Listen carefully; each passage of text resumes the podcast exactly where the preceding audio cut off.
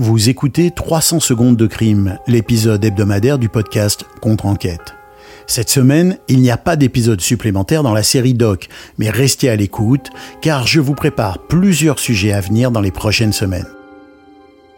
En attendant, nous allons nous plonger dans l'affaire plutôt surprenante de William Buck et William Hare, deux criminels du 19e siècle à Édimbourg en Écosse, dont les actes macabres ont résonné de triste façon dans le domaine médical.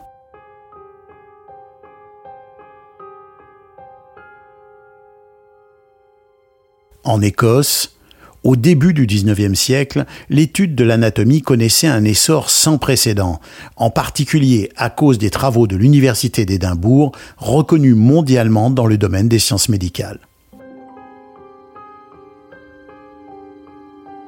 Cette époque est marquée par des découvertes scientifiques majeures, mais elle est également caractérisée par une pénurie aiguë de cadavres pour la recherche anatomique.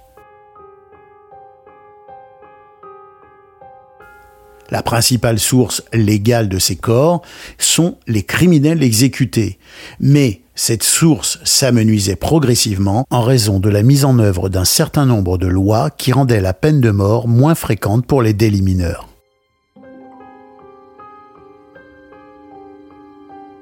Cette situation a conduit de façon indirecte à une demande croissante et désespérée de cadavres, alimentant ainsi un marché noir sinistre où ceux que l'on appelait les résurrectionnistes, des individus qui exhumaient les corps des cimetières, devenaient de plus en plus actifs.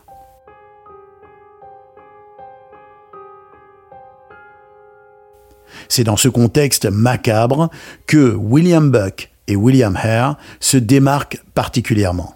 Les deux hommes, loin d'être des simples résurrectionnistes, ont franchi un pas de plus dans l'horreur en fournissant des corps non pas exhumés, mais fraîchement assassinés.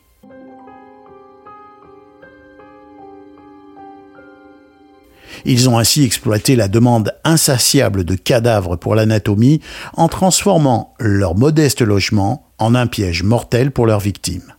Celles-ci, souvent des personnes vulnérables et isolées, étaient attirées puis enivrées et étouffées afin de minimiser les marques de violence et de rendre les corps plus précieux pour la dissection.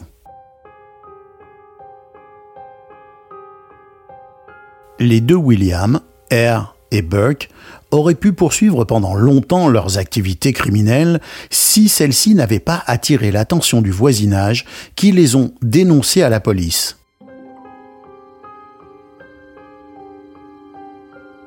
Mais il fallait, pour la justice, pouvoir prouver de manière irréfutable qu'ils étaient bien des criminels qui assassinaient leurs victimes avant de fournir les corps au milieu médical.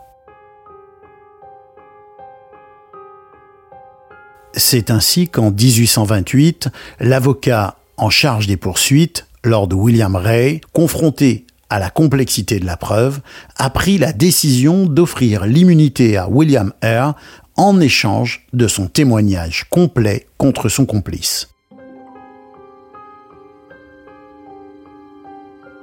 Cette offre a été un élément clé de l'enquête puisque R a accepté, sans le moindre scrupule, de détailler l'ensemble des crimes qu'ils avaient commis et de révéler les méthodes employées pour assassiner leurs victimes.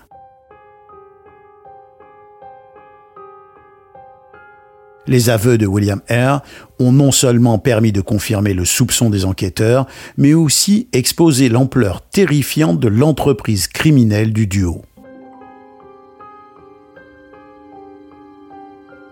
William Hare a détaillé comment ils attiraient les victimes, souvent des personnes marginalisées ou en état d'ébriété, et comment ils les tuaient par étouffement. Le procès de Burke William Hare devenant un témoin, est devenu une affaire d'intérêt public et a captivé et horrifié toute la société écossaise.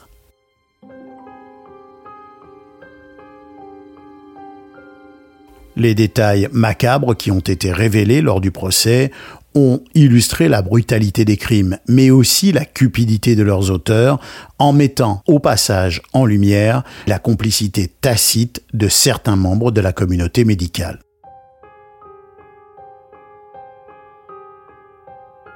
Le procès de William Burke, sur la base du témoignage de son complice, s'est tenu en décembre 1828 et a captivé l'attention publique.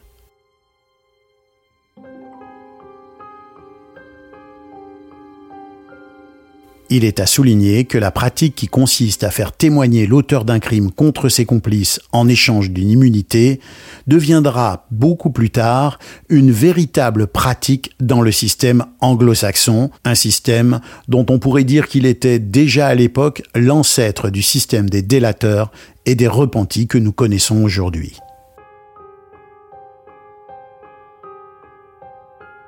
Mais revenons à William Burke, qui a été reconnu coupable de meurtre et condamné à la pendaison, une sentence qui a été exécutée le 28 juin 1829.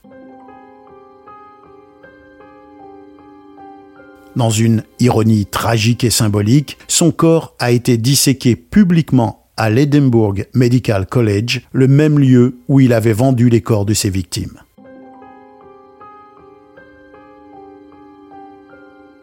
William Eyre, qui avait témoigné contre son complice et obtenu l'immunité, a quant à lui été relâché. Cette décision a été très controversée, beaucoup de gens estimant que William Eyre méritait un sort au moins similaire à celui de Burke, son complice dans les crimes. Cependant, son témoignage a été crucial pour établir la culpabilité de Burke et révéler la vérité derrière cette série de meurtres horribles.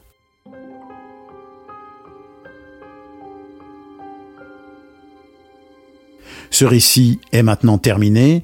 L'affaire Burke et Eyre, au-delà de son horreur, a mis en exergue les défis éthiques et légaux de la recherche médicale de l'époque. Elle rappelle l'importance de l'éthique dans la science et elle nous renvoie aussi à la question des moyens que la justice peut employer pour obtenir une condamnation, fût-elle au prix de la libération d'un criminel.